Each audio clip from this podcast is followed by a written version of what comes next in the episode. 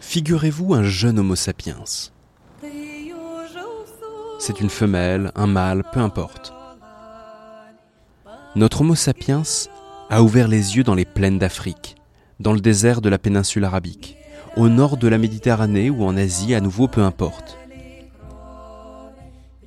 Il est né récemment, nouveau venu dans un monde où son espèce est encore bien loin d'être ce qu'elle est aujourd'hui. Il est entouré d'un groupe d'Homo sapiens, une tribu, un village. Ils vont en prendre soin. Le nouveau-né représente le futur. Il sera l'objet de toutes leurs attentions, il sera le centre de leur univers.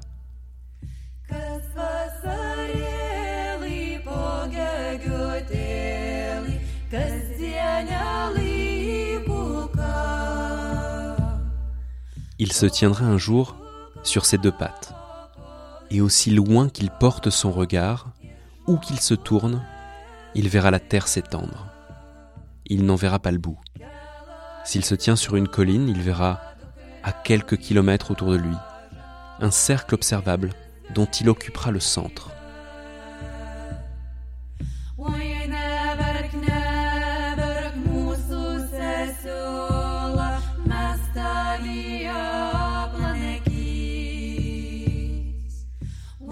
Il verra le soleil se lever à l'est et se coucher à l'ouest dans une ronde infinie autour de lui.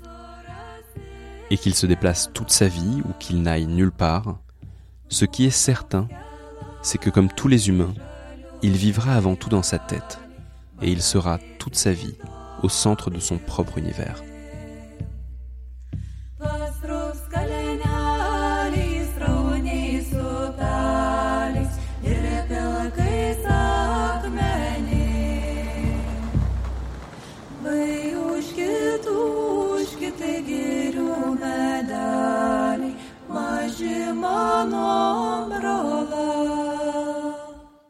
Bonjour à toutes et à tous. Je suis Yann Plantier. Toute cette semaine, Sigma vous propose 5 épisodes hors série à l'occasion de la fête de la science. Réfutation. On va parler de tout ce qu'on croyait et qu'on ne croit plus. De toutes ces logiques caduques, de toutes ces théories dépassées, de toutes ces croyances obsolètes dont on ne serait pas loin d'avoir honte en y repensant.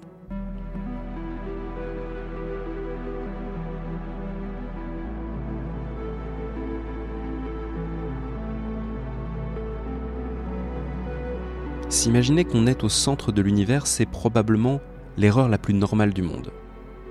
Tout conspire à nous le faire croire. Si on lève les yeux, le soleil nous tourne autour, la lune nous tourne autour, les étoiles nous tournent autour.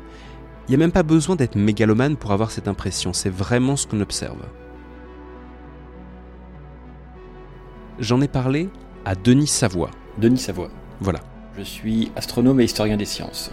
La question de notre place dans l'univers et de sa forme, pour Denis Savoie, c'est probablement une des plus vieilles questions qui soit.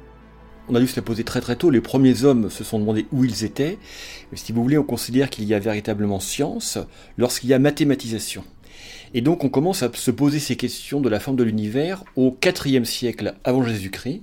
Donc on est du temps de Socrate, de Platon et d'Aristote. C'est à cette période-là que l'on commence à envisager un univers sphérique, à imaginer que la Terre est immobile au centre du monde, et c'est lié en fait à la découverte de la rotondité de la Terre, on sait que la Terre est ronde depuis au moins le IVe siècle avant notre ère.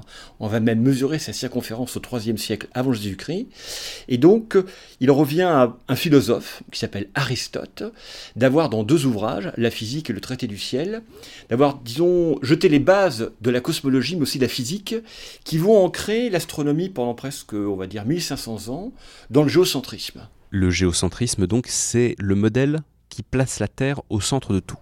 Pour Aristote, la Terre est donc au centre du monde, elle est totalement immobile et tout tourne autour d'elle. En premier lieu, la Lune. C'est peut-être le seul point sur lequel Aristote ne se trompe pas. La Lune est l'astre le plus proche de la Terre et elle tourne autour. Jusque-là, on est bon. L'espace entre la Terre et la Lune, qu'on nomme espace sublunaire, c'est chez nous. C'est complexe, changeant, corruptible. Et au-delà de l'orbite de la Lune, le monde supralunaire, eh bien, c'est le monde parfait. C'est le monde des étoiles, des planètes. Et ces planètes, on pense qu'elles sont fixées sur des sphères transparentes, cristallines, qui les portent comme, si vous voulez, une sorte de pelure d'oignon.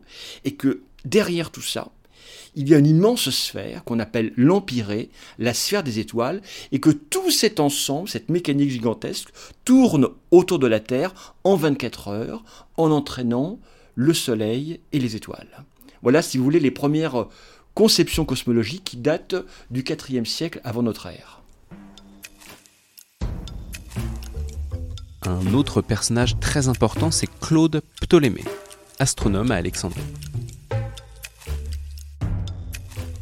Il reprend les travaux de ses prédécesseurs et il met en équation tout ça dans un livre qui s'appelle L'Almageste. Et ça marche très très bien. Les équations de Ptolémée semblent justes mathématiquement, et elles permettent de prévoir ce qui va se passer.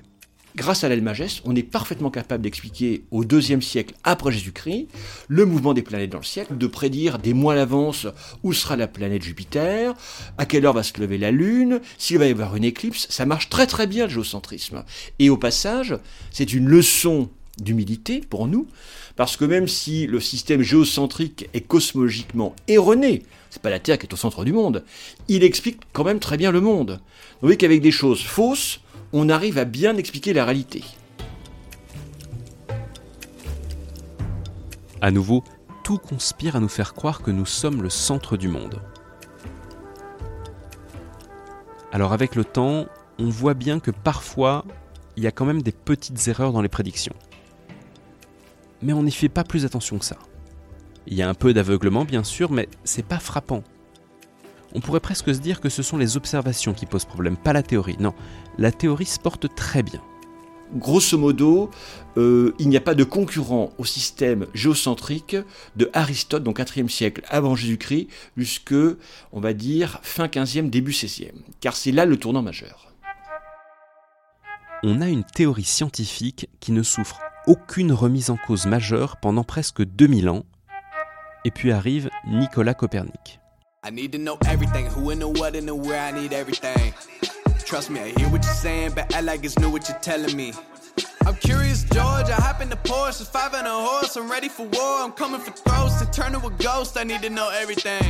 Il naît à Toruń en Pologne en 1473. Il étudie le droit, la médecine, la philosophie et l'astronomie en Italie. En revenant en Pologne, il travaille comme médecin, il occupe des fonctions religieuses et il continue ses observations astronomiques. Des observations qui l'amènent sur un chemin révolutionnaire. Il va publier un petit texte qu'on appelle le Commentariolus, qu'il fait circuler parmi ses amis, dans lequel il émet sept postulats, dont le principal qui est le changement de statut de la Terre. Pour la première fois au début du XVIe siècle, Copernic propose que les planètes ne tournent plus autour de la Terre, comme on le pensait, y compris le Soleil, mais il dit c'est le contraire. Il dit les planètes tournent autour du Soleil, c'est ce qu'on appelle l'héliocentrisme. Et donc Copernic est le premier à proposer que la Terre est en mouvement. Il dit la Terre tourne sur elle-même en 24 heures et elle tourne autour du Soleil en à peu près 365 jours. Alors il va affiner son modèle pendant de nombreuses années et à la fin des années 1530, il est dans une impasse parce qu'il a des problèmes, euh, ça marche pas trop bien. Il veut faire un nouvel Almageste, si vous voulez, et arrive de façon euh, opportune un, jeune astronome, qu'il a déjà plus de 60 ans à l'époque, Copernic, dans les années 1539-1540. Il va arriver un jeune qui s'appelle euh, Reticus, Joachim Reticus, qui va, disons, avoir un rôle impulsif majeur dans pour débloquer la situation, les problèmes d'astronomie dans lesquels se trouvait Copernic. Et c'est ainsi qu'on va publier en 1543 un ouvrage qui va avoir une portée majeure dans la science moderne. Euh, c'est le De Revolutionibus de Nicolas Copernic. Donc c'est un ouvrage très complexe. On pense qu'à peu près une dizaine de personnes en Europe vont comprendre la portée de cet ouvrage, qui va avoir une déferlante majeure, des conséquences terribles entre guillemets, euh, d'abord, il va s'imposer, si vous voulez, euh, par la qualité de ses prédictions. C'est-à-dire qu'à partir des modèles héliocentriques de Copernic, on est capable de mieux prédire certains phénomènes célestes. On disait tout à l'heure que le modèle d'Aristote et Ptolémée n'était pas parfait, que ça donnait des petites erreurs dans les prédictions, mais qu'on n'y faisait pas très attention, que c'était pas si grave que ça. Oui, mais maintenant, le modèle de Copernic, il est beaucoup plus précis. Les erreurs du modèle ancien, ce ne sont plus des broutilles, ce sont les symptômes d'une théorie qui ne fonctionne pas. La Terre n'est plus au centre de l'univers, ce n'est qu'une planète parmi d'autres. Et ça, tout le monde n'est pas prêt à l'entendre, particulièrement les philosophes et les religieux. Quand vous ouvrez le De Repsonibus de Copernic, il y a un adage en grec qui est un adage platonicien marqué que nul ignorant la géométrie entre ici. Ça veut dire que cet ouvrage est un ouvrage de mathématiques qui s'adresse aux mathématiciens et non pas aux philosophes et aux théologiens. Ce qui ne les empêche pas d'avoir un avis malgré tout. Absolument, mais c'est comme toujours. Donc du coup, les théologiens vont dire euh, l'héliocentrisme est en contradiction formelle avec la Bible qui dit clairement que c'est la Terre qui est au centre du monde et que c'est le Soleil qui tourne autour de la Terre. L'Église va officiellement condamner l'héliocentrisme et va mettre à l'index, c'est-à-dire à, l'index des livres prohibés, l'ouvrage de 1543 de Copernic. Il n'en ressortira qu'en 1835. Donc ce n'est qu'en 1835 que l'Église actuelle admet, reconnaît que la Terre tourne autour du Soleil avec quand même pas mal de siècles de retard. Après bon, c'est facile de taper sur l'Église, mais en vérité c'est vexant pour tout le monde personne ne se réjouit de perdre sa place au centre de l'univers. Ça fait mal à l'ego quand même. D'autant que c'est pas fini. On va avoir une deuxième révolution beaucoup plus tard, euh, au début du XXe siècle. Elle va être faite par un Américain qui s'appelle Arlo Chaplet, qui va montrer par l'étude des amas globulaires, c'est-à-dire des petits groupes d'étoiles qu'on voit à l'œil nu d'ailleurs euh, autour de notre galaxie, la Voie lactée, eh bien, le Soleil n'est pas du tout au centre de notre galaxie, la Voie lactée, mais qu'on est dans un bras très loin du centre, environ 30 000 années-lumière du centre. On n'a donc aucune situation privilégiée, et ça, c'est ce qu'on appelle la deuxième révolution copernicienne. Et puis ça continue non seulement le système solaire est perdu dans un coin de notre galaxie, mais en plus notre galaxie n'est pas spéciale du tout. Il y en a des milliards. Ça file pas un peu le vertige comme idée? Non, parce que je pense qu'une des vertus de l'astronomie, quand on dit à quoi ça sert l'astronomie, on peut dire bah, pas grand chose, quoique, une des vertus de l'astronomie, c'est justement l'humilité.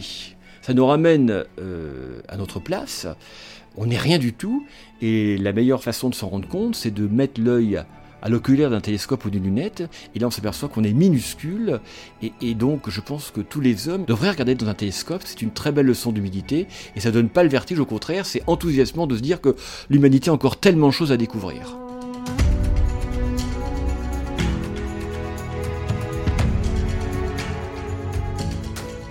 Merci à vous d'avoir écouté cet épisode de Sigma, le podcast de l'école polytechnique. Si vous aimez ce podcast, vous pouvez vous y abonner nous mettre des étoiles, parler de nous à vos amis aussi. N'hésitez pas à nous suivre sur les réseaux sociaux. Merci à la Cité des sciences et de l'industrie de m'avoir accueilli pour l'interview de Denis Savoie. En intro, vous avez pu entendre une chanson qui m'a complètement obsédé pendant que je travaillais sur cet épisode.